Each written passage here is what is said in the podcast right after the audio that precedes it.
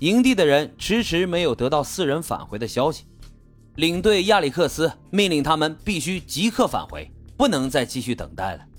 四人接到命令后，最后看了一眼躺在地上的林肯，他们把林肯的随身物品都带走了，算是留给他的家人作为纪念。然后朝着营地的方向走去。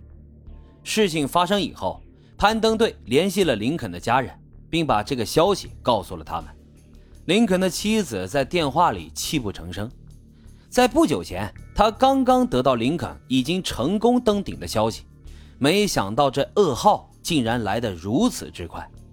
这一天的营地里始终是一片沉默，可以说是非常糟糕的一天。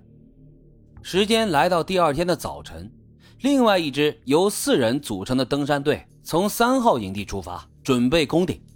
这个登山队的领队呢，名叫丹尼尔·马祖尔，四十六岁，来自美国。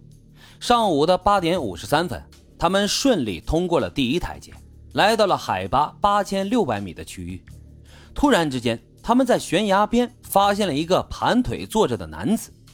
只见他的外套脱到了一边，睡袋、氧气瓶、食物和水瓶等一些常规装备什么都没有，但看起来那人还是活的。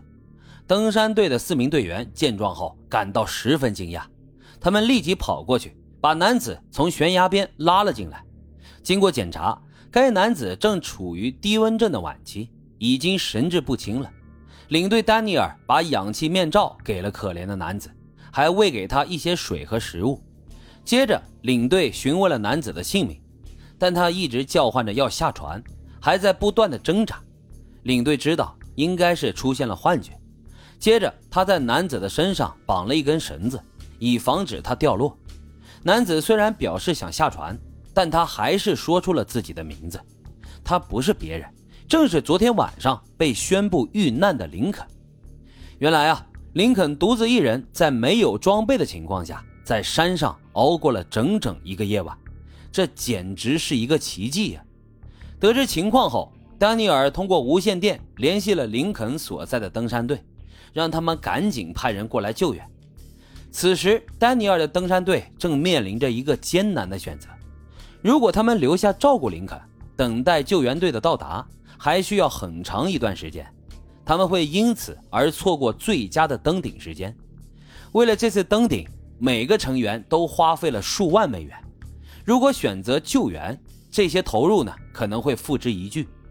丹尼尔感到十分的为难，在左思右想之后，他说道：“山呢就在那里。”以后还能再来，但林肯的生命只有这一次。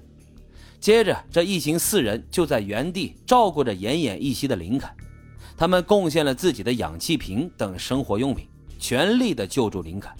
这对他们来说也是冒着很大风险的。林肯的登山队得知消息之后欣喜若狂，他们立即派出了一支由十二名夏尔巴人组成的救援队前往救援。四个小时以后。救援队以最快的速度抵达了林肯所在的位置。这时的林肯虽然有些神志不清，但还可以勉强行走。在这些人的帮助下，他终于回到了三号营地，保全了自己的性命。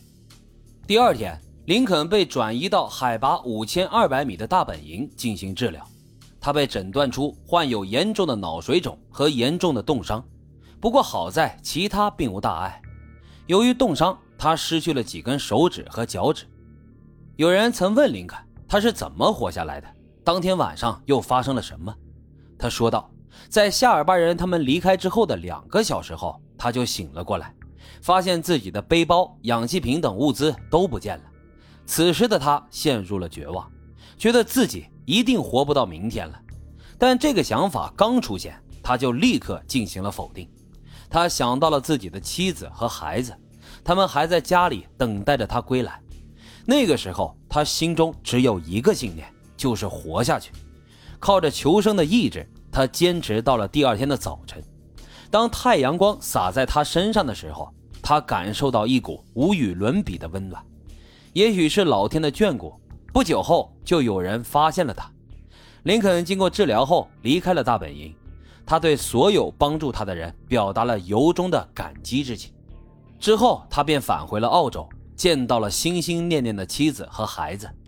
他的家人们无论如何都没想到还能再次见到林肯，这对他们来说简直是一个天大的奇迹。事件发生之后，可以说轰动了整个登山界。有人认为，林肯最大的成功不是登顶珠峰，而是活了下来。为了感恩，他致力于帮助夏尔巴人。二零一二年三月，林肯因患健脾瘤离世，享年五十六岁。我想，在那次经历之后，林肯一定从更深层次了解到了人生的真谛。